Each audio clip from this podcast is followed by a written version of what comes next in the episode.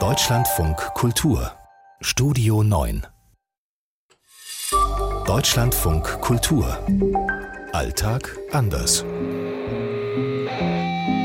in Istanbul ist es jetzt 8.40 Uhr. 7.40 Uhr in Johannesburg. In Los Angeles 22.40 Uhr. 7.40 Uhr in Stockholm. 13.40 Uhr in Singapur. Heute Diät. Ich glaube, da sind wir in Kalifornien an der absolut richtigen Stelle und ich fürchte auch, dass wir für viele dieser Diäten, die dann so durch alle möglichen Frauenzeitschriften geistern, auch größtenteils verantwortlich sind. Also Singapurer sehen nicht so aus, als bräuchten sie Diäten. Ich gestehe, in Südafrika habe ich noch nie jemanden über Diäten sprechen hören. Oh, Diäten sind dringend nötig in der Türkei. Ich habe das Gefühl, dass die Schwedinnen und Schweden, und ich kann es aber nicht mit einer Statistik belegen, aber dass die in den letzten 20 Jahren tendenziell ein bisschen dicker geworden sind. Und vor allem auch bei Kindern fällt mir das auf. Es gibt hier so eine Regel, die mal eingeführt worden ist, um auch den Zuckerkonsum bei Kindern ein bisschen zu verringern.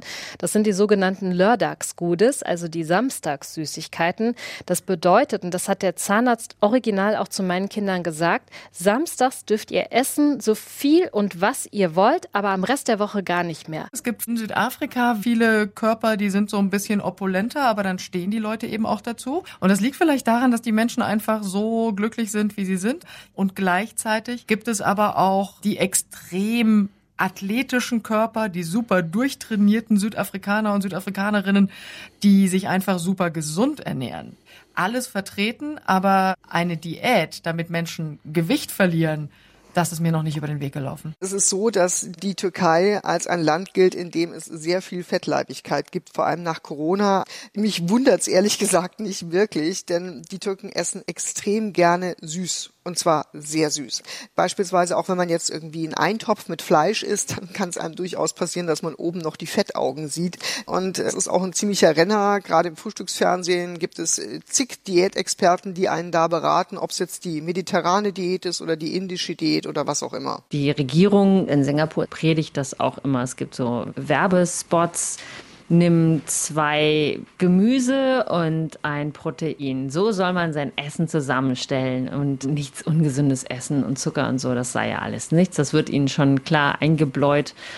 Das Schönheitsideal ist oft an Korea orientiert. Man muss so schön aussehen wie die Koreanerinnen oder auch die Koreaner. Der Druck ist bei den Männern genauso groß. Es gibt in Kalifornien so Saftkuren. Ich glaube, das ist auch etwas, was mit hier entstanden ist. Also, dass ich mich dann fünf Tage nur von Säften zum Beispiel ernähre.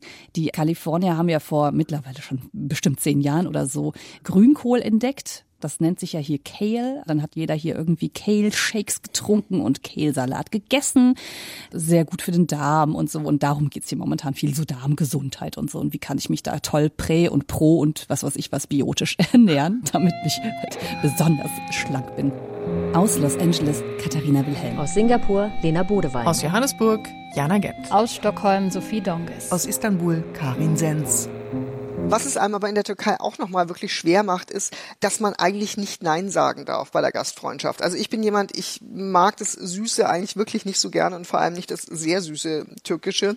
Und wenn ich dann mal eingeladen bin irgendwo und ich sage, nee, ich möchte eigentlich keinen Nachtisch oder nur ein bisschen Obst, das ist in der Regel ein echter Kampf. Und was man auch nicht machen darf, ist das Essen zu sehr loben, weil sonst bekommt man immer nochmal Nachschlag und nochmal Nachschlag und nochmal Nachschlag.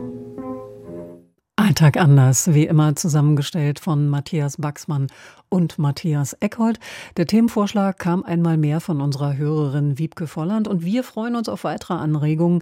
Die gehen an die bekannte Adresse alltag.anders.deutschlandfunkkultur.de.